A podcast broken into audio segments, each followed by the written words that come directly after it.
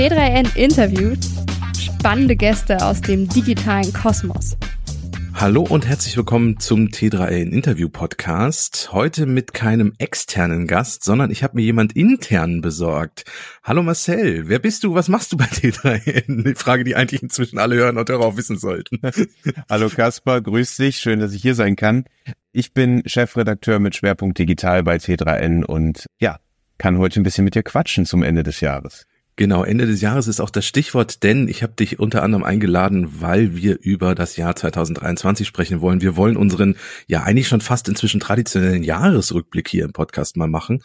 Ja. Ähm, und wir haben uns überlegt, wir werden jetzt nicht mit euch jede einzelne News der vergangenen zwölf Monate durcharbeiten und jetzt sagen, am 4.1.2023 ist das und das passiert, weil ihr habt das A schon mal alles erlebt und B ist das für uns alle nicht so richtig spannend und C wäre die Sendung dann wahrscheinlich 17 Stunden lang, weil ich glaube, man kann, wir saßen neulich in der Redaktion auch zusammen, haben mal zurückgeblickt, es war schon ein sehr volles Jahr, oder Marcel? Das kann man so sagen. Es ist unfassbar viel passiert. Wer will, kann das natürlich alles bei uns nachlesen, digital und print, aber ja, es, es würde, glaube ich, sehr überfordern. Ja, und des, deswegen haben wir uns Oberrubriken ausgedacht und äh, wollen dort einzelne Aspekte rausgreifen und vor allem auch so ein bisschen, ja, auch unsere eigene Meinung dazu reinbringen. Ich glaube, das ist ein bisschen interessanter, als einfach nur die Themen durchzugehen. Ja.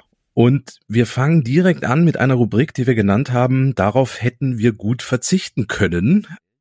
Marcel, worauf hättest du 2023 ganz gut verzichten können? Beschränk dich vielleicht auf ein oder zwei Punkte.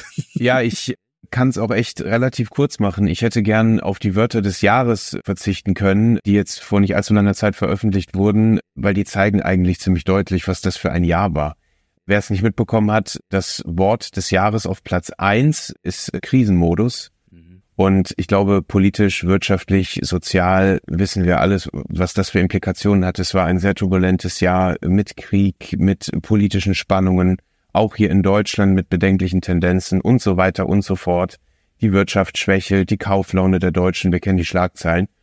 Und was mich halt besonders, ja, frustriert hat, ist ein bisschen wie das Ranking dieser zehn Wörter des Jahres halt weitergeht. Also auf Platz zwei ist Antisemitismus, müssen wir auch nicht darüber reden, dass das absolut nicht sein sollte.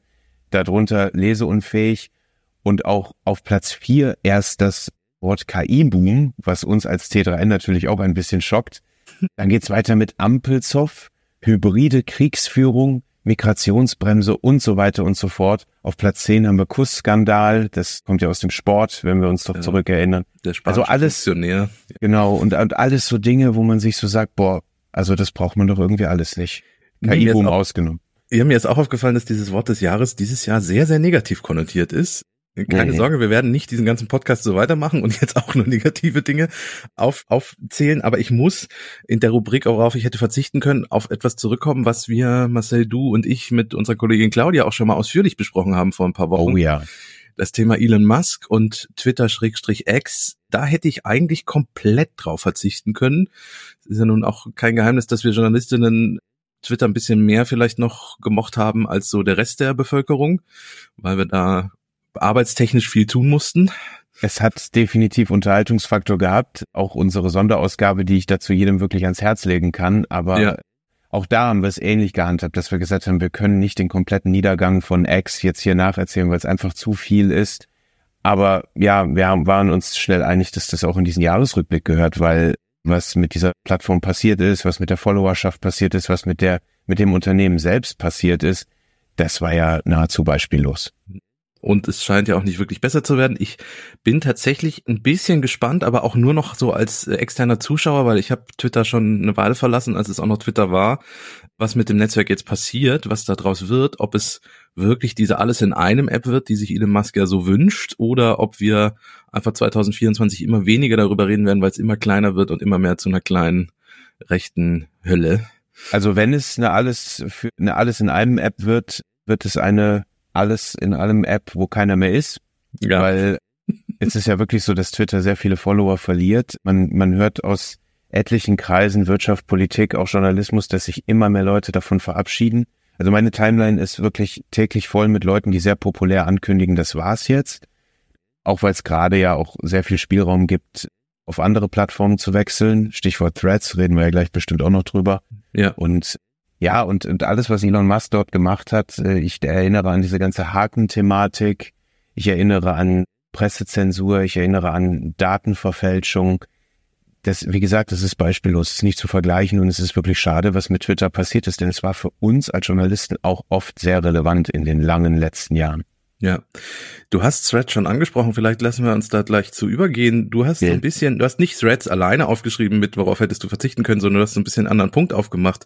Aber Marcel, Threads, Stichwort andere soziale Netzwerke. Was ja. meinst du damit? Was, was ist für dich da, worauf hättest du verzichten können? Ich, ich möchte vielleicht eine Sache direkt richtig stellen. Es ist nicht Threads oder irgendeine soziale Plattform, irgendein Netzwerk, auf das ich jetzt hätte verzichten können oder wollen. Ich finde es immer gut, wenn wenn es was Neues gibt und wenn man es ausprobiert und guckt, was daraus wird oder was man selber daraus machen kann. Und eben genau das fehlt mir komplett. Wenn wir mal auf dieses Jahr gucken, Mastodon ist wieder deutlich populärer geworden, dann plötzlich gefühlt gar nicht mehr. Wir hatten Blue Sky, das war das, also jetzt in der Rückbetrachtung irgendwie so ein bisschen so eine Art Bindeglied oder Zwischenpause, bevor es jetzt sehr offensiv zu Threads kam, wo wir als Europäer ja schon late to the party waren aus Gründen. Und bei allen Plattformen stelle ich einfach fest und bei Threads jetzt am Ende auch ganz, ganz extrem, die Leute züchten panisch ihre Followerschaften hoch durch mhm. Fake-Interaktion, also durch Unterhaltungen, die eigentlich überhaupt keinen Nutzwert haben, die künstlich wirken, mhm. die auch keinen Mehrwert bieten für den Publikumskreis und man fragt sich so, was ist jetzt die Identität? Ich sehe Landschaftsfotos, ich sehe das Essen im Restaurant, ich sehe LinkedIn-artige Aussagen, die motivieren sollen. Ich sehe eigentlich so ein bisschen die gemischte Tüte aus allem, was schon da war. Jetzt bei Threads, folge mir, ich folge dir. Und dann steht man da und fragt sich so, ja, was machen wir denn jetzt damit? Also was ist jetzt hier äh, die Mission, die Vision für diese, für diese tolle Plattform, die uns alle ja so bereichern soll? Und das so auf den Stapel drauf am Ende des Jahres hätte ich nicht gebraucht. Also ich hoffe, dass wir im nächsten Jahr wirklich uns einig werden, was zum Beispiel Threads bedeuten soll, was wir damit machen. Ähm, andere Plattformen haben sich ja durchaus gefunden. Also Instagram weiß jeder, gut, da gibt's auch so ein bisschen Nebenschauplätze, genau wie bei LinkedIn, aber im Groben weiß man, wofür es steht. Bei Threads weiß man das noch absolut gar nicht. Ja. Und jeder macht so sein Ding. Und das stört mich so ein bisschen und ich hoffe einfach, dass wir uns einig werden, was wir, was wir dort zu erwarten haben und wie wir das gemeinsam weiterentwickeln. Denn eine soziale Plattform, finde ich, ist immer nur so gut wie die User, die sich darauf ja. bewegen. Das, das ist sehr lustig, weil ich das ein bisschen unterstreichen kann. Thread-Posting, den ich vor ein paar Tagen gemacht habe. Ich habe nämlich geschrieben, ich vermisse ein bisschen die Zeit, als wir Europäerinnen hier nur mitlesen konnten. Ja, das, das war nämlich ich habe ja zweimal den Start mitgemacht. Ich war ja vor, ja. vor äh, drei Monaten, vor vier Monaten schon dabei, als es das erste Mal in Europa so halblegal verfügbar war. Da habe ich ja schon so reingesneakt mit, ja, gefühlt so 100 anderen Early Adoptern, die aber alle aus ja. der Tech-Bubble irgendwie waren, die Tech-Journalistinnen sind und so. Ja. Das heißt, das war eine sehr angenehme Atmosphäre von, ach guck mal, wir entdecken hier ein neues Netzwerk, weil das auch eigentlich so ein bisschen meine Bubble war, die da auftauchte. Und dann wurden wir ja ausgesperrt, konnten aber noch mitlesen. Und dann bin ich so ein bisschen in diese amerikanische Tech-Bubble reingesch ja, wabert eigentlich, weil ich denen dann gefolgt bin. Und die haben natürlich schon vier Monate das Netzwerk nutzen können und haben jetzt für mich in den letzten Wochen sehr angenehm, ich habe dann da die Tech News gefunden, ich habe irgendwie die großen CEOs posten da dann auch Dinge und so. Also ich habe so langsam das bekommen, was ich bei Twitter mal hatte, so mit der Tech-Bubble. Ja, und dann kamen plötzlich die Europäer und für alle war das irgendwie neu.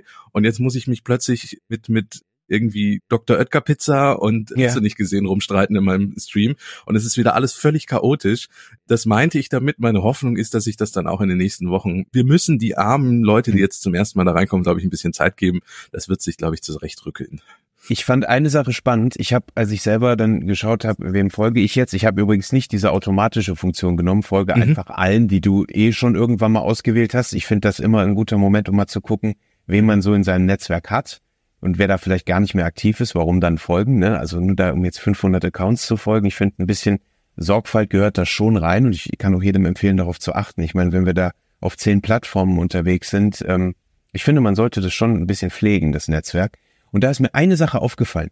Wenn ich mir die und die, die Postings in den Timelines der Leute so angucke, ähm, jetzt gerade ist es die pure Linkschleuder. Wenn ich dann aber auf diesen Zwischenschritt schaue von, da steht dann vor 24 Wochen, ja, wo wir wirklich nur sehr begrenzt äh, dort auch Zugriff hatten und auch nur über gewisse Tricks, da gab es noch Unterhaltung. Ja, da gab es Debatten unter Links und nicht nur die Links selbst. Also da wurde sich auch wirklich unterhalten. Jetzt gerade ballern gefühlt alle ihren Content da rein, in der Hoffnung, möglichst viel Resonanz zu bekommen, die natürlich ausbleibt, weil es jeder tut. Also auch die Strategie für sich selber ist, wie ich finde, sehr, ja, sehr angreifbar. Mhm. Jetzt einfach nur da auf Senden zu stellen.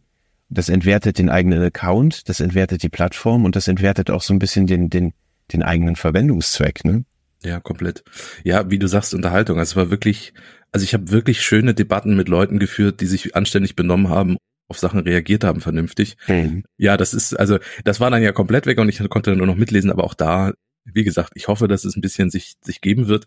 Und ein Punkt, den ich auch noch sehr spannend fand, den du angesprochen hast, den du nicht unbedingt als Kritik geäußert hast, aber dieses, jetzt plötzlich haben wir 17 Plattformen statt nur einer oder zwei meine Hoffnung ist ja, und das jetzt fast schon ein Ausblick auf 2024, ich bin also ein bisschen zu früh dran, aber ich mache es trotzdem jetzt an der Stelle schon mal, dass sich diese Fediverse-Anbindung von Threads durchsetzt, also dass sie erstmal wirklich kommt. Im Moment ist sie ja testweise so ein bisschen mit ein, zwei größeren Accounts am Entstehen. Meine Hoffnung ist, dass sie A wirklich kommt und dass sie B dann vielleicht so eine kleine Signalwirkung für die anderen auch hat, weil die Idee dahinter, für die, die jetzt nicht genau wissen, wovon ich rede, die Idee ist ja, dass man mit Threads eine Anbindung an das Activity Hub-Protokoll bekommt, auf dem auch Mastodon basiert. Und dann könnte ich zum Beispiel, wenn ich jetzt nur bei Mastodon bin, dir bei Threads folgen und deine Beiträge lesen und auch andersrum. Mhm.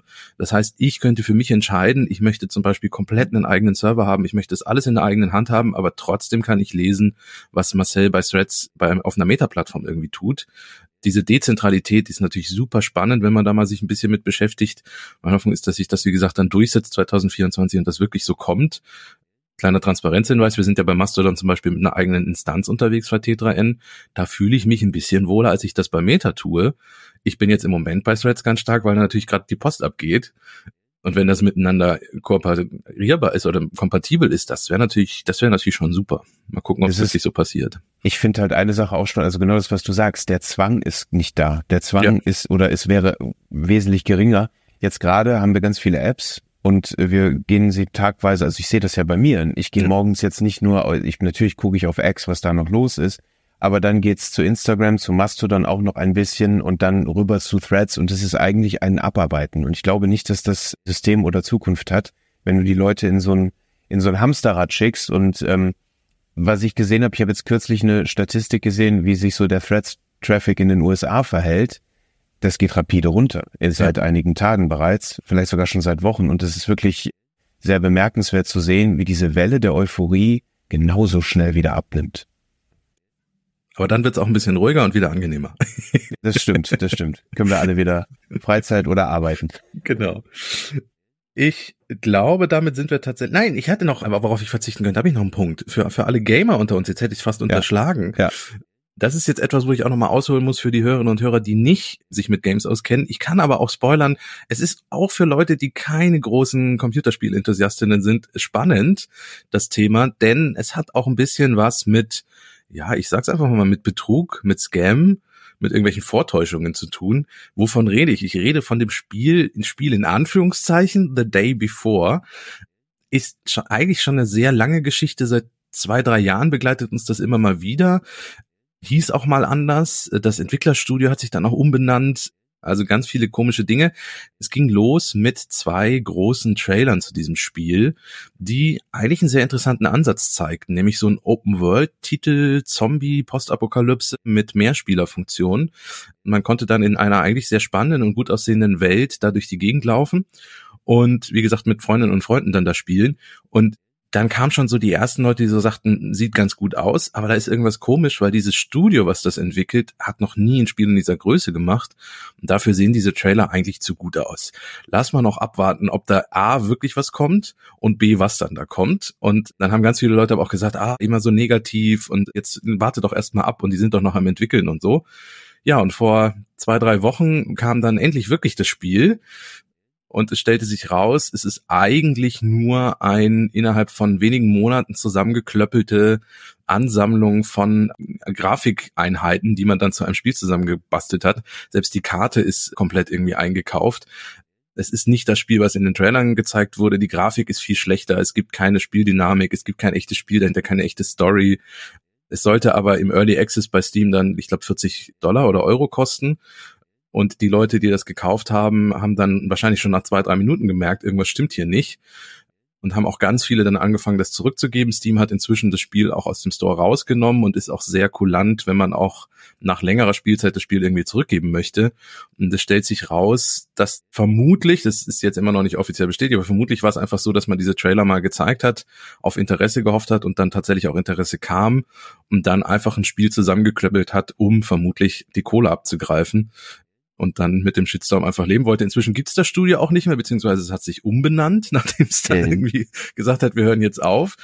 Also die, die, Geschichte ist vielleicht auch noch nicht zu Ende und es kommen auch Stück für Stück immer mehr Details irgendwie raus. Es gibt Community ManagerInnen, die erzählen, dass sie kostenlos für das Studio gearbeitet haben und das Spiel auch nie zu Gesicht bekommen haben und dass es vermutlich eh von Anfang an so als Scam gedacht war.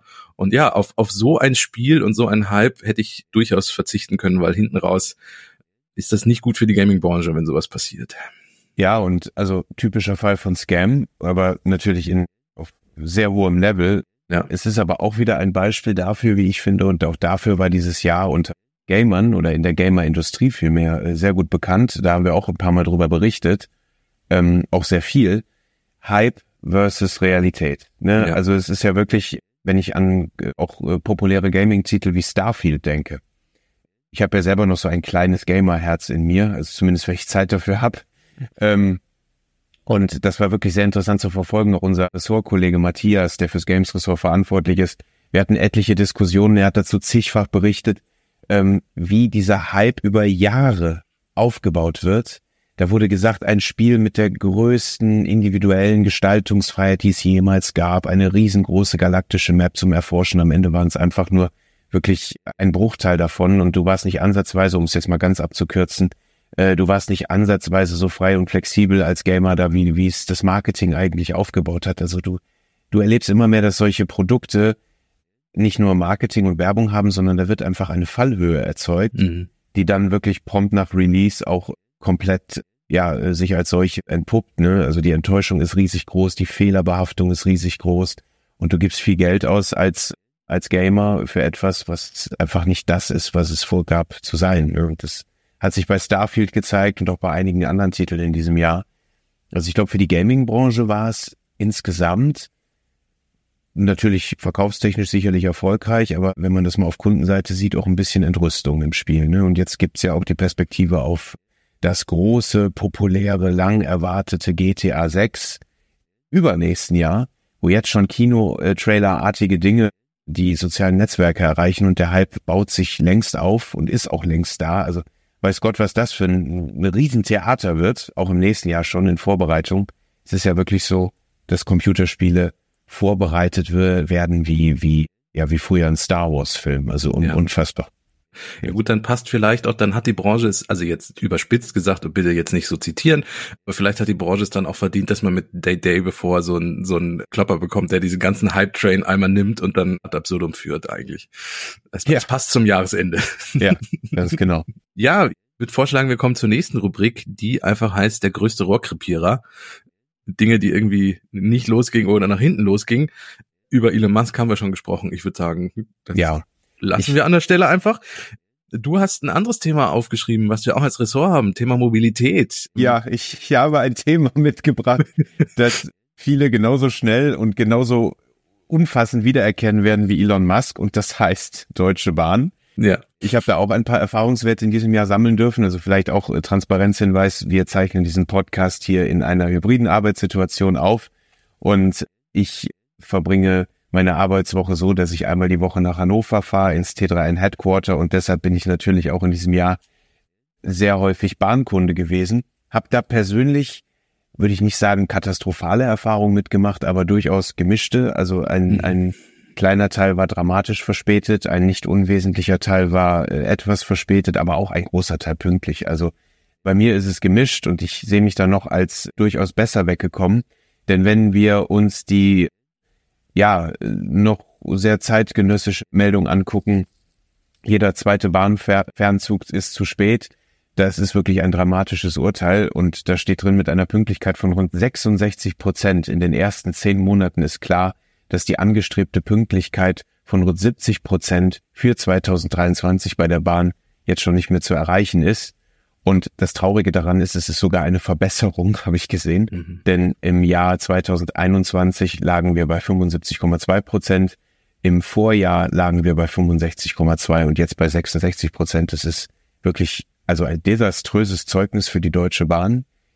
Ich habe das nicht nur als Kunde, sondern auch als, als Journalist auf vielen Ebenen mitbekommen. Ne? Also es gibt einfach etliche Probleme. Es gibt Modernisierungsrückstand, es gibt fehlende Züge, es gibt unfassbar viele Ausfälle. Also das erlebt man als Kunde wirklich an den Bahnhöfen täglich, dass mhm. unfassbar viele Züge einfach ersatzlos gestrichen werden und das nicht nur in Ferien und Randzeiten. Also das, äh, die Deutsche Bahn ist einfach maßlos überfordert. Das Personal ist definitiv am Limit. Ich muss an der Stelle aber auch sagen, dass ich immer wieder erlebe, wie professionell zuvorkommt und auch Druck rausnehmend das Personal reagiert. Die machen ja. weit über, die, oder die, die arbeiten weit über soll, das muss man einfach sagen. Also die stemmen das Ganze. Aber das System an sich, das ja eine Zukunftsmobilität sein soll, ja, wir wollen ja Pkw und Flugverkehr reduzieren, gerade im Inland. Ähm, dieser Aufgabe ist die Deutsche Bahn stand jetzt absolut nicht gewachsen. Ja, und das alleine, dass man, also Transparenz, ich werde Weihnachten mit der Bahn nach Hause fahren, zur Familie. Ja, genau. Und alleine, dass man da sich schon Gedanken machen muss, einem Leute schon Glück wünschen, das ist echt schade, weil das halt wirklich eigentlich ein super angenehm, ich fahre gerne Bahn, es ist ein super okay. angenehmes Verkehrsmittel, wenn es funktioniert, weil ich schlicht und ergreifend einsteige, ich kann in der Zeit was machen, ich kann Mails checken, ich kann irgendwie lesen, ich kann Podcast hören, ich fahre auch sehr gerne Auto, aber ich muss echt nicht Autobahn die A7 drei Stunden lang irgendwie im Regen äh, hochdonnern mich mit anderen Verkehrsteilnehmern rumärgern. Insofern eigentlich super gerne, aber man steigt halt dann doch immer mal wieder aufs Auto um, weil es oft schneller geht, weil ich selber dann derjenige bin, der die Musik immer bestimmt, weil ich da meinen Ruheabteil habe im Auto und solche Dinge. Ich sehe auch absolut ein, dass es eine Wahnsinnsaufgabe ist und wenn ich mit Freunden von uns aus den USA spreche, die uns um den ICE beispielsweise beneiden, weil ja, da ist ja der Schienenverkehr ja. nochmal was anderes. Ne? Also das ist schon eine tolle Sache, aber es reicht einfach auch nicht immer wieder zu zeigen, ja, der ICE wird umgebaut und das ist die neue Flotte und tralala, wenn auch die dann nicht kommt, hat der Bahnpendler da wenig von. Und ich erinnere mich, also wir haben uns ja auch darauf geeinigt, diesen, auch diesen Punkt machen wir anekdotisch, denn rein faktisch ist es einfach so ein Desaster, dass dass es fast schon langweilig wäre, das runterzubeten. Ich erinnere mich an eine sehr markante Situation. In diesem Jahr dann auf dem Weg von Düsseldorf nach Hannover gibt es eine sehr entscheidende Haltestelle. Das ist ein wichtiger Verkehrsknotenpunkt und der heißt Hamm. Mhm. Äh, Hamm in Westfalen. Dort werden Züge geteilt oder zusammengeführt etc. Und da stand ich Stunden am Bahnsteig, äh, musste aus dem ursprünglichen Zug aussteigen in einen Ersatzzug, der dann auch kaputt war. Also der zweite Zug in Folge. Bin dann in einen dritten ICE geschickt worden, der maßlos überfüllt war und auch kaputt. Und dann bin ich wieder zurückgefahren. Das war einer ein Extremfall sondergleichen. Also das gab es auch kein zweites Mal, das muss ich sagen. Aber das war mir wirklich so ein ein Erkenntnismoment, dass ich gemerkt habe, hier stimmt was nicht. Als ich dann wieder zurückgefahren bin mit einem Regionalzug und Hannover an diesem Tag nie erreicht habe. Das ist ein Extremfall von, der durchaus nicht obligatorisch ist, das ist absolut klar. Aber drei Züge in Folge, die ausfallen, äh, in der, im Versuch ein Ziel zu erreichen, das, das kann nicht der Weg sein, das ist kein Zustand. Ich verstehe, dass es da Herausforderungen gibt und dass auch jahrelang sehr viel nicht gemacht wurde, was hätte gemacht werden müssen. Aber ich hoffe einfach, man versucht ja optimistisch zu sein, äh, dass innerhalb der nächsten Jahre wirklich auch durch Modernisierung, durch Verbesserung der Taktung, auch das ganze logistische Problem gelöst wird. Denn man sieht ja, dass immer mehr Leute das Produkt beanspruchen. Und das Produkt ist auch nicht billig übrigens, mhm. aus äh, Pendlersicht. Ja. Also Bahncards kosten schon ganz schön viel Geld. Dafür sollte man wenigstens ankommen. Ja, ja. noch, noch eine Anekdote von mir, die, die auch nochmal so einen Punkt aufmacht, nämlich Personalmangel. Da hoffe ich auch, dass das irgendwie ja. Lösung dafür gibt. Wir sind neulich unserem Lokführer entgegengefahren weil eigentlich hätte der uns an der Haltestelle übernehmen sollen, kam ja. dann aber zu spät, weil sein Zug selber zu spät war. Und dann war zum Glück am Bahnhof aber noch ein Lokführer, der eine Station mit uns dann dem Lokführer entgegengefahren ist, der dann da stand und auf uns gewartet hat. Sonst hätten wir nämlich warten müssen, bis der von da zu uns kommt. Ja. Also das ist auch wieder so ein typischer Fall, da wird sich das Personal schnell eine Lösung überlegt haben, weil das sieht man ja eigentlich nicht vor, dass irgendein anderer Lokführer einen dann da irgendwo hinfährt oder so. Und auch das ist etwas, wo du, weil du das Personal ja schon gelobt hast, bin auch bisher zu 99 Prozent auf freundliche Leute irgendwie gestoßen, obwohl ich keine Lust hätte, deren Job zu machen, durch mhm. so einen überfüllten ICE zu laufen, mhm. der eh schon zu spät ist und dann die Fahrkarten zu kontrollieren. Ich glaube, es gibt angenehmeres. Ja. Und es ist einfach, es ist einfach so tragisch, weil es einfach so ein tolles Verkehrsmittel ist. Und ja, wir genau. eigentlich ein, auch ein, ein gutes Schienennetz haben. Wir haben uns ja unterhalten äh, länger darüber, ob das ein T3N-Thema ist. Sehr oft ja. an einzelnen Happenings. Haben gesagt, natürlich ist das ein T3N-Thema. Das ist, das hat einen Umweltaspekt. Es ist eine moderne Art zu reisen. Es ist eine super effiziente Art zu reisen. Wir haben jetzt, und das lassen wir vielleicht an der Stelle weg, das ganze Chaos rund um die Bahn-App haben wir gar nicht aufgemacht, äh, hier jetzt zumindest. Das hatte ja auch viele Implikationen für Reisende. Ich erinnere mich an diesen Morgen. Das war wirklich, also da gab es auch sehr kuriose Szenen, wo plötzlich gar nichts mehr funktioniert hat. Also es gibt so viele Chancen, so viele Möglichkeiten in diesem umweltsauberen Verkehrsmittel. Und ich hoffe einfach, dass sie in Zukunft besser genutzt werden. Wir ja. werden das auch weiter sehr neugierig begleiten. Und ich, ich habe da immer noch vorsichtigen Optimismus, auch wenn es in diesem Jahr ein bisschen ab, also schon auf die Probe gestellt wurde. Okay, dann würde ich sagen, lassen wir das Thema Bahn mal so stehen. Ja, mit auf die Probe ist gestellt. ein gut, ist ein ja, genau, Wortspiel, ja, ja, das das war hervorragend. War Absicht, habe ich mir wochenlang überlegt vorher. Ich würde zu einer, zu einer anderen Debatte noch kurz übergehen in der Rubrik. Eine, die in den USA sehr laut geführt wird, aber also ich finde, die Debatte ist so ein bisschen Rohrkrepierer. Ich hole auch gleich aus, worum es mir geht. Und zwar geht es mir um, um TikTok und TikTok-Verbote in den USA und das Ganze drumherum. Und Vorsicht, es geht mir nicht darum, TikTok in Schutz zu nehmen. Es geht mir auch nicht darum zu sagen, ich finde nicht gut, dass wir da eine Debatte haben, sondern mir geht es darum, dass ich finde, dass die Debatte irgendwie am Ziel vorbeigeht, beziehungsweise Mhm. überhaupt nicht zielführend ist. Worum geht es? Es gibt immer wieder Bundesstaaten in den USA, die gegen TikTok beziehungsweise gegen die Betreiberfirma ByteDance vorgehen. TikTok ist ja im Ursprung eine chinesische App und das scheint für viele republikanische Senatoren so das Hauptproblem zu sein. Und dann gibt es eine große Debatte äh, in den USA und man verbietet oder versucht immer wieder zu verbieten, dass die App installierbar ist es gibt auf alle Fälle schon Verbote für Regierungsbeamte, es gibt auch für die EU-Abgeordneten, dass die auf ihren Regierungstelefon TikTok nicht haben dürfen, weil es Angst gibt, dass da eine Spionage stattfindet und so. Aber wie gesagt, ich kritisiere nicht, dass man darüber spricht, dass TikTok problematisch ist, weil das ist es durchaus. Es gibt Mhm. ja durchaus Fälle von Journalistinnen, die ausspioniert wurden. Es gibt die Probleme, dass TikTok einzelne Begriffe entweder ganz sperrt oder in der Reichweite extrem beschränkt. Und ich rede jetzt hier nicht von Begriffen, die definitiv dort auch nichts zu suchen haben, sondern ich rede zum Beispiel von Begriffen wie queer oder solchen Dingen. Also alles, was vielleicht in ein gewisses Weltbild nicht reinpasst, wird dort nach unten, ja, vom Algorithmus nach unten gedrückt, was die Reichweite betrifft. Es gibt auch ein ganz großes Problem generell mit dem Algorithmus bei TikTok, weil der, ich, ich nutze TikTok durchaus immer mal wieder, es gibt keinen Algorithmus, der so schnell, so tiefgreifend äh, irgendwie eingreift. Und ich finde, es gibt auch kein soziales Netzwerk, das so personalisiert ist. Also wenn wir zwei durch unser TikTok scrollen würden, ist nichts davon identisch. Das ist alles komplett personalisiert, was als nächstes. Video kommt. Und man ist unglaublich schnell bei TikTok in so einem Strudel von Themen. Ich versuche immer so ein bisschen gegen anzugehen, dass ich einzelne TikTok-Videos auch sage, die interessieren mich nicht, dann funktioniert so ein bisschen. Wenn man das nicht tut, ist man ganz schnell in so einem Themenbereich drin und kommt in so ein Loch rein, also diese typischen Filterblasen. Das sind alles Dinge, die man kritisieren kann, aber das findet gar nicht statt, sondern es wird einfach nur draufgehauen, das kommt aus China, das ist blöde, das ist schlecht, wir verbieten das jetzt. Und mein Problem ist auch, man müsste eigentlich auch mal vor der eigenen Haustür so ein bisschen kehren, weil man hat ja auch Plattformen und Firmen in den USA, die datenschutzrechtlich auch nicht immer so richtig prickelnd sind. Wir hatten Threads schon von Meta und solche Dinge. Das ist aber auch eine Debatte, die in den USA überhaupt nicht aufgemacht wird. Und das finde ich halt so ein bisschen schade. Deswegen ist das für mich so ein Rohrkrepierer. Bin ja sowieso sehr gespannt, wie es mit TikTok weitergeht und wie TikTok Ja. sich langfristig entwickeln wird. Also ich habe so das Gefühl, äh, auch in unserer Branche löst TikTok so ein bisschen X als Rechercheinstrument ab, eben weil du da diese diese krasse Pluralität an Themen hast. Mhm. Du hast so viel Themen. Ich habe jetzt letztens habe ich auch eine ganz, es war echt spannend, eine Recherche gesehen. Ich glaube, es war vom ZDF. Bin mir ziemlich sicher. Hoffe, ich mache keinen Fehler. Wenn ja, seht's mir nach.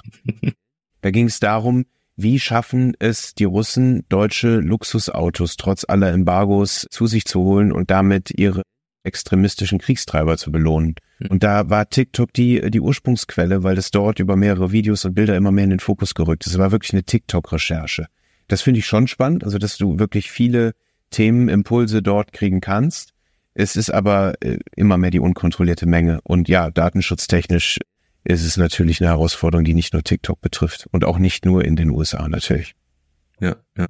So, einen letzten Rückkapier habe ich noch mitgebracht. Auch das finde ich schade und das ist das Thema autonomes Fahren, mhm. weil ich 2022 noch von ganz vielen Startups und Firmen irgendwie hörte, ja, 2023 wird das Jahr, wo du dann in Deutschland endlich wirst ja. autonom fahren können. Und ich spreche jetzt nicht von dem, was jetzt zum Beispiel BMW gemacht hat, dass ein Autobahnassistenz so ist, dass ich den die Finger vom Lenkrad nehmen kann, sondern ich rede von dem, was zum Beispiel hm, Taxifirmen in den USA machen. In San Francisco gibt es ja eine ganze Flotte an autonom fahrenden Taxis. Da, da kann ich mich hinten reinsetzen und es ist kein Fahrer da und das Auto fährt mich dann von A nach B. Davon rede ich. Und das hat man mir auch irgendwie versprochen in München, dass es da eine Flotte geben wird. Da wollte ein großer Autovermieter was starten. VW hat irgendwie mit, mit seiner Moja-Flotte da irgendwie was lostreten wollen in Hamburg oder Hannover. Und das ist alles nicht so weit. Ich habe für das vergangene T3N-Magazin auch mal mit einem äh, Wissenschaftler gesprochen, der sich mit dem Thema beschäftigt.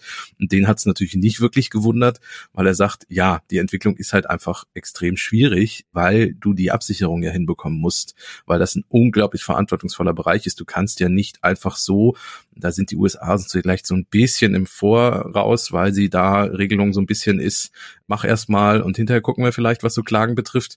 In Europa ist mhm. ja alles ein bisschen strenger und das ist aber auch gut so.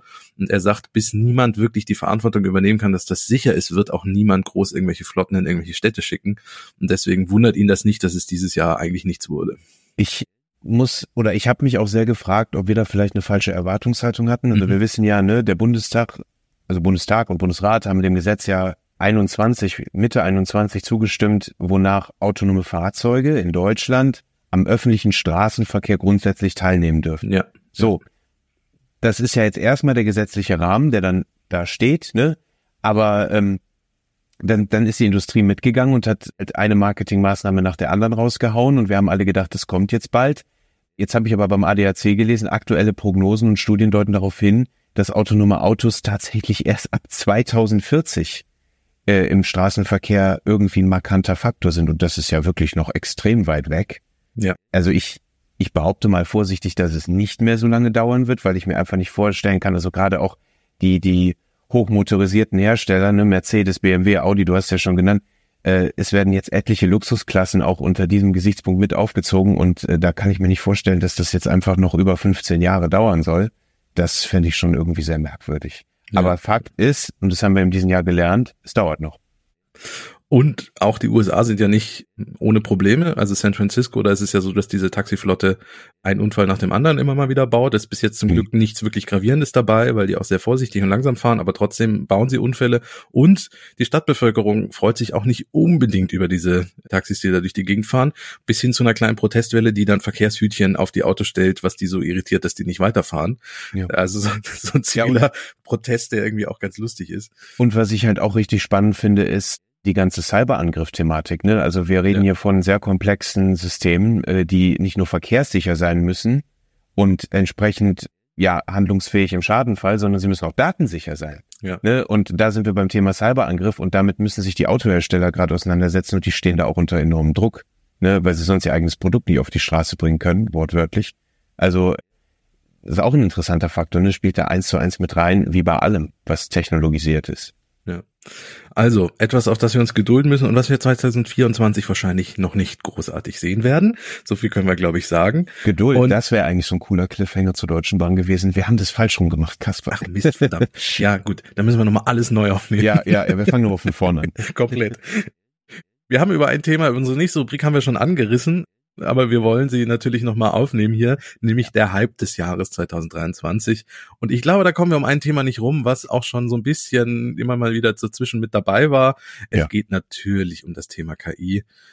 Ja, Marcel, ist der Hype gerechtfertigt? Ist das das Thema ja. 2023? Ja, und es ist auch kein Hype mehr, es ist einfach da. Also ich ja. glaube, dieses Jahr, wenn ich mich so zurückerinnere, letztes Jahr war es, glaube ich, im November, dass mit ChatGPT das ganze Thema KI so wirklich so in die Breite der Gesellschaft eingestrudelt ist. Plötzlich, jeder hat es gehört, das war in den Nachrichten und es war, also künstliche Intelligenz und KI, das kennt man ja seit Jahren auf unterschiedlichen Wissensebenen.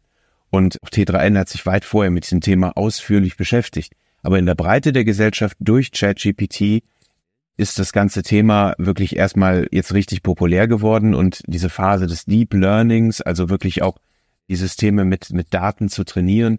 Das haben wir jetzt alles auch wirklich in der Breite der Gesellschaft begleitet und jetzt sind wir halt komplett so in dieser Phase angekommen, dass die KI relativ oder unterschiedlich gut trainiert halt jetzt auch neue Daten selbst erzeugen kann.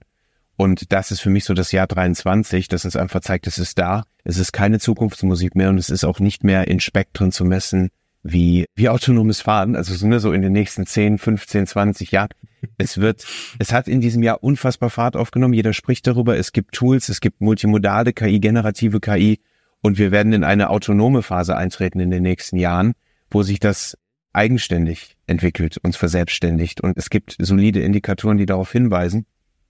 Und ja, was mich daran ein bisschen stört zuweilen, ist einfach, dass wir uns zwar alle sehr offensiv mit dem Thema beschäftigen, auch wie ich feststelle, über alle Berufsfelder und auch Altersspektren hinaus, was mir sehr gefällt. Also ich finde es toll, dass wir uns da offen und auch optimistisch zeigen. Es geht nicht mehr nur um Gefahr und irgendwelche dystopischen Szenarien, die sind zwar immer noch da, aber ich habe so ein Gefühl, dass das gerade so ein bisschen abklingt, weil sich jeder so gerne ausprobiert daran. Es geht auch enorm inzwischen um ethische Belange, also KI und ethische Implikationen. Da kann ich an der Stelle schon mal spoilern, da kommt auch auf uns einiges zu im nächsten Jahr. Wir haben da auch sehr interessante Netzwerke zu bieten, wo es um Ethik und Leadership in Kombination mit KI geht. Das wird sehr spannend. So viel dazu erstmal. Also wir, wir nehmen uns des Themas alle offensiv an.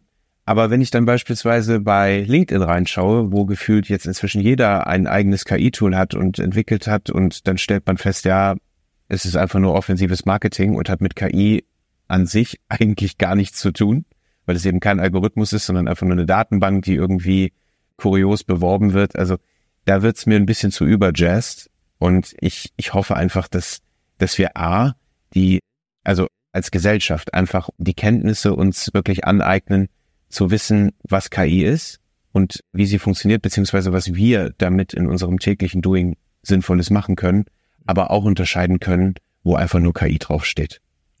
Ja, weil du hast am Anfang gesagt, der Hype ist so ein bisschen rum. Das finde ich gerade sehr angenehm. Also es gibt immer noch mhm. so diese ganzen, ich habe jetzt ein KI-Tool und ich habe, äh, ich schreibe für das Magazin die Software-Tipps und da konnte ich tatsächlich für zwei Ausgaben im Grunde nichts finden, weil alles war irgendwelche tollen, großartigen KI-Tools, die am Ende aber eigentlich nur eine Anbindung an ChatGPT waren.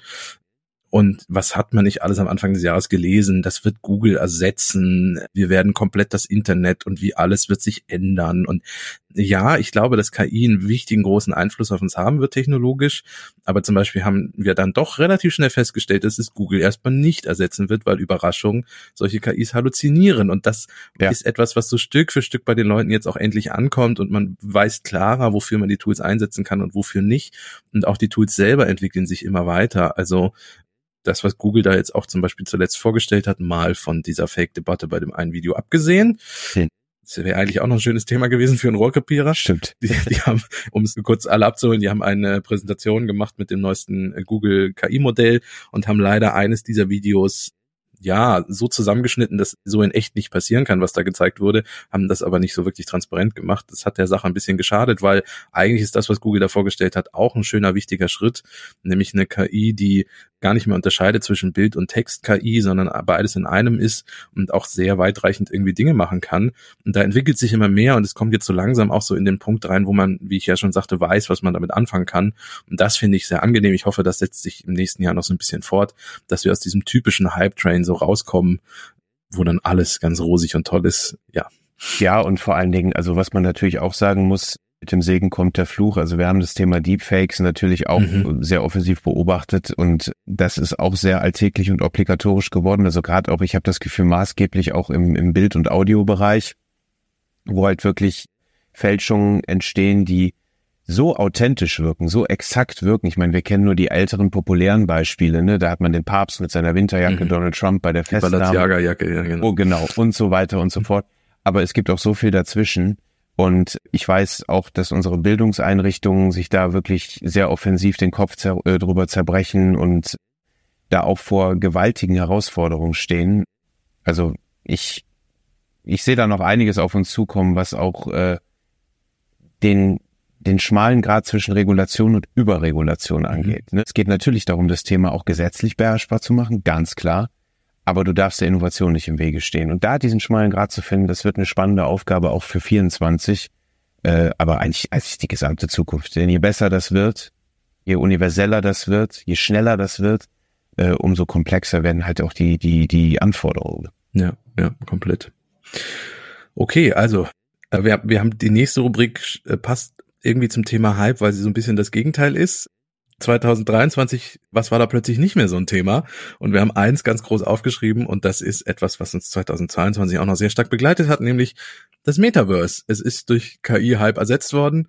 Ja. Äh, ja. Hast du noch mal was vom Metaverse großartig gehört in diesem Jahr? Also extrem beiläufig, aber ich, ich will dem Thema da gar kein Unrecht tun irgendwie. Ich glaube einfach, dass der KI halt einfach alles überlagert hat und ja, ja.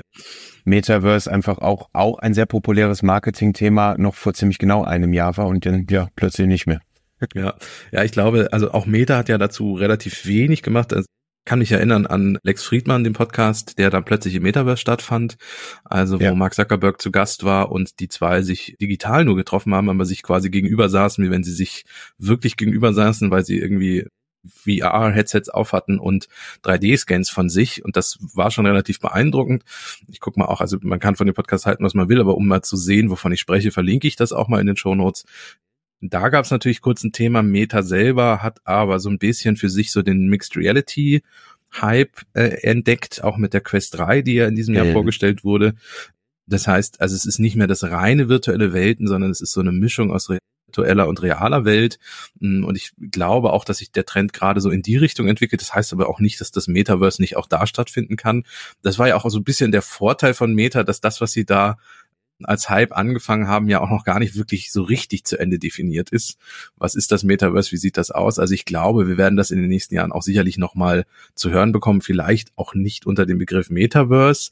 Müssen wir mal gucken. Aber das Thema ist, glaube ich, nicht ganz tot, auch wenn wir nicht mehr viel dazu gesprochen haben. Ich glaube auch einfach, also jetzt mal auf Produktebene gesehen, diese ganzen VR-Brillen, die weg, also MetaQuest ja. hast du schon genannt. Ähm, man sieht das im Gaming-Bereich, da wird sich immer noch ganz viel über Konsolen unterhalten. Ich glaube nicht, dass das eine das andere ablösen wird. Ja. Apple ist sehr, sehr dominant und das, da, da muss man echt gespannt sein aufs nächste Jahr, ist sehr dominant bei dem Thema mit der Vision Pro und hat da auch in den, in den Demo-Bildern bereits gezeigt, was, was es da alles für Möglichkeiten gibt. Also eigentlich braucht man ja gar kein Display mehr, kein Hardware-Display mehr in seinem Büro, wenn man dieses Ding aufhat. Die Frage ist aber, wie viele werden es nutzen? Nicht jeder kann sich den Anschaffungspreis leisten. Die sind alle sehr hochwertig, sehr hochwertig und hochpreisig. Ähm, und nicht jeder wird ganz pragmatisch gesagt im Hochsommer bei 30 Grad oder mehr draußen sich in seinem Homeoffice äh, so einen Eimer auf den Kopf ziehen wollen. Ne? Also da muss sich hardware-technisch, glaube ich, auch noch sehr viel mehr tun. Es muss etwas filigraner werden, es muss alltagshaptischer werden. Ne? Wir, also das hast ja eigentlich bei jedem Hardware-Gadget auch und das ist ja de facto ein Gadget. Mhm. Da muss sich, glaube ich, technisch noch einiges entwickeln.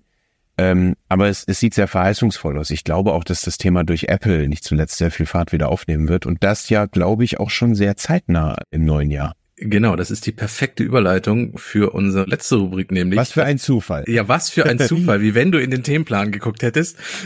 Die Rubrik heißt nämlich das Thema, das uns auch 2024 noch begleiten wird. Und da wird Anfang des Jahres es gibt Gerüchte, die munkeln vielleicht schon im Januar. Es gibt aber auch Gerüchte, die sagen, nein, erst so Februar, März. Apple wird seine Vision Pro vorstellen und das wird nochmal einen Hype auf das Thema bringen, weil immer wenn Apple eine neue Produktkategorie, eine komplett neue Produktkategorie vorstellt, ist das natürlich ein großer Hype. Es ist relativ schnell abgeflacht, nachdem sie die Vision Pro das erste Mal gezeigt haben. Schlicht, weil das Gerät nirgendwo verfügbar war und auch nur eine Handvoll von Menschen es auch mal ausprobieren konnten. Jetzt langsam heizen sie diesen, ich sag mal, Hype-Train auch wieder an, weil sie jetzt den ersten Journalistinnen zum Beispiel die Möglichkeit gezeigt haben, dreidimensionale Videos mit dem Handy aufzunehmen und dann in dieser Vision Pro abzuspielen. Und es gibt auch Entwicklerinnen und Entwickler, die diese Vision Pro schon haben, um dafür ihre eigenen Apps was zu entwickeln. Die dürfen aber überhaupt nichts erzählen. Also die unterschreiben absolute Verträge, wo wirklich alles drinsteht. Die müssen ja selbst die Vorhänge zu haben, wenn sie die irgendwie nutzen. Aber das wird sich alles, ich sag mal, der, so der Vorhang wird sich lüften im Anfang nächsten Jahres. Und dann da wird das nochmal einiges als Thema aufkommen. Und ich glaube auch, also deshalb sagte ich das eben, ich glaube, anhand, allein anhand von Apple wird dieses ja. Thema nochmal richtig Vater. Man stelle sich vor, Apple hat eine Wahnsinnsinfrastruktur auch an Stores. Das heißt, sie können das vom Digitalen sofort auch draußen in die Lebenswirklichkeit befördern.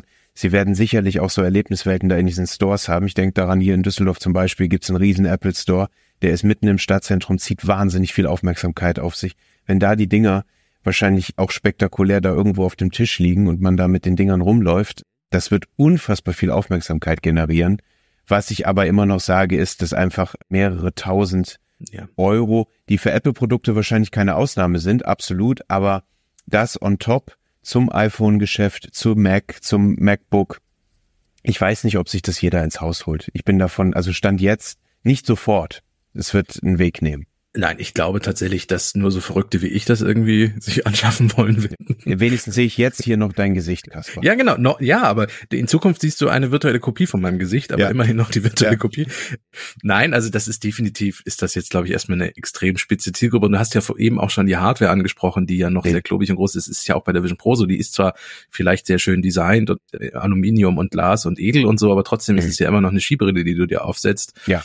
Ich glaube, der große Durchbruch, also so diesen iPhone-Moment, den alle immer beschwören, ja. weil Apple es einmal geschafft hat, mit dem iPhone so einen Moment zu kreieren, ja. der wird für, für die Vision Pro und auch für andere Mixed Reality Headsets, die Quest 3 kann ja durchaus ähnliche Dinge wie die Vision Pro, kostet aber schon ja. viel weniger, die wird kommen, wenn die Hardware in viel kleineren Geräten verschwindet und dort Platz findet und dann auch gut funktioniert.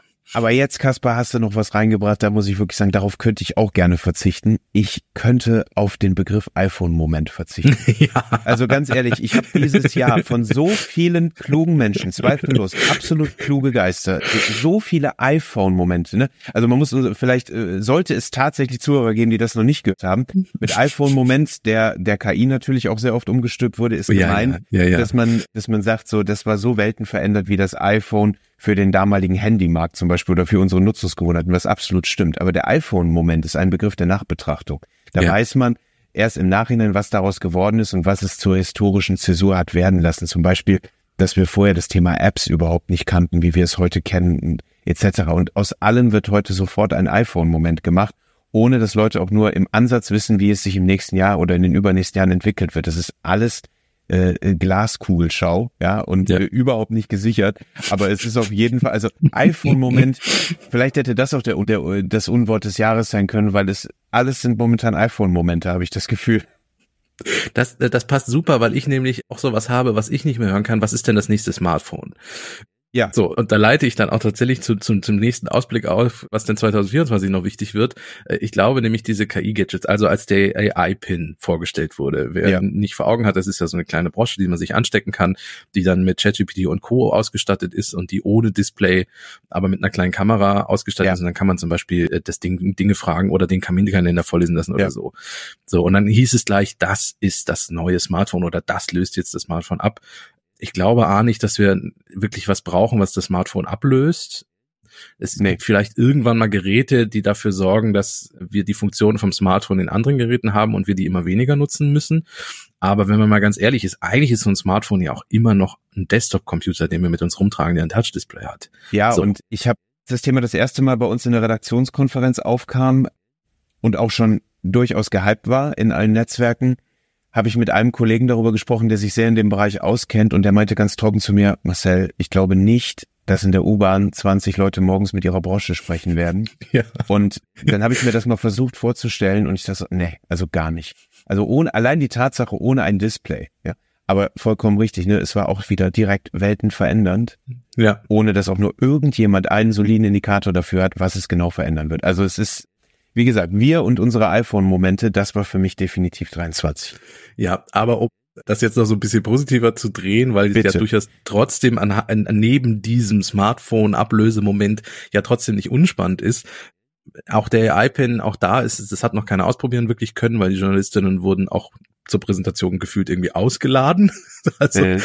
man hat dann da was präsentiert, das war auch nicht ohne Halluzination. Also die KI in dem AI-Pin hat dann auch Dinge erfunden und so. Aber die Grundidee finde ich sehr spannend und ich glaube, dass uns die 2024 noch beschäftigen wird, weil auch diese kleine Firma, dieses Startup, äh, was zwar von einigen Apple-Leuten mitgegründet wurde, ehemaligen, aber auch da gibt es große Firmen, die sich mit anderen Sachen beschäftigen. Also Meta hat jetzt erst vor wenigen Tagen die, die Beta-Software für ihre smarte Brille vorgestellt, in der dann dieser KI-Assistent von Meta integriert ist. Und der ist auch so, dass der über die Kameras in diesen Ray-Ban Smart Glasses dann auch tatsächlich Dinge sehen kann. Und Mark Zuckerberg hat es vorgestellt, er hat sich vorm Spiegel fotografiert mit einem Outfit und hat dann den KI-Assistenten gefragt, ob irgendwie so rausgehen kann, so nach dem Motto, oder ob das gut aussieht oder was man alternativ anziehen könnte das ist jetzt, mag jetzt auch relativ albern sein, aber dass die KI-Modelle immer mehr aus dem Browser rauskommen in Hardware, die uns im Alltag irgendwie begleitet, sei es eine Brosche, sei es eine Mhm. Brille, sei es eine Uhr oder wo auch immer. Das ist, glaube ich, etwas, was 2024 mehr kommen wird. Ja. Und dann ist es auch so, dass ich sage, ja, das ist etwas, was ich im Alltag wirklich mal ausprobieren möchte nächstes Jahr. Auf jeden Fall. Also ich, ich finde, ich bin auch ein absoluter Tech- und also generell Technologieliebhaber und äh, ich bin auch völlig Gadget verrückt. Also ich habe auch nichts übrigens gegen einen wirklichen iPhone-Moment, der dann Mhm. auch einer ist. Ne? Also auch, ich finde es ja wahnsinnig spannend, auch beim Thema Robotik. Ne? Also wenn sich Mhm. KI mit Hardware vereint und was daraus werden kann, das ist schon ein wahnsinnig tolles Feld. Ne? Und ich, ich freue mich da, das mit ansehen zu können. Ähm, aber dann muss es auch ein richtiger Moment sein, weißt du? Ja, ja, komplett. Ja. Ja, damit sind wir, zumindest was den Themenplan betrifft, am Ende angekommen. Auch einiges. Ja, ja. Äh, Das Jahr, wir haben, ich will es jetzt noch mal ein bisschen positiv beschließen, es war durchaus viel, es war anstrengend, aber es war technologisch, zumindest in unserem Bereich, auch viel Spannendes dabei. Ich hoffe, das haben wir auch mit jetzt äh, rüberbringen können und äh, spätestens mit dem Ausblick aufs nächste Jahr ist das, glaube ich, auch gelungen.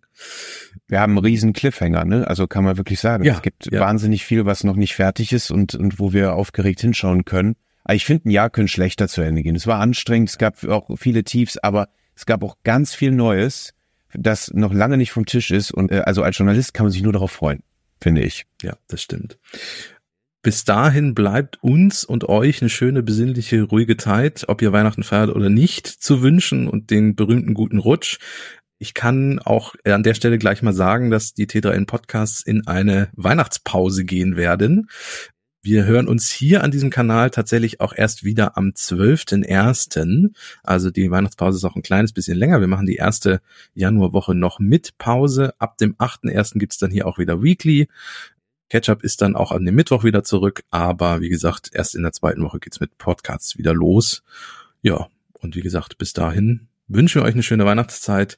Erholt euch ein bisschen und auch wenn wahrscheinlich Technik unterm Weihnachtsbaum liegen wird, guckt mal, dass ihr aus diesem Hype Train so ein bisschen rauskommt. Macht's gut. bis dann. Tschüss. Ciao, ciao.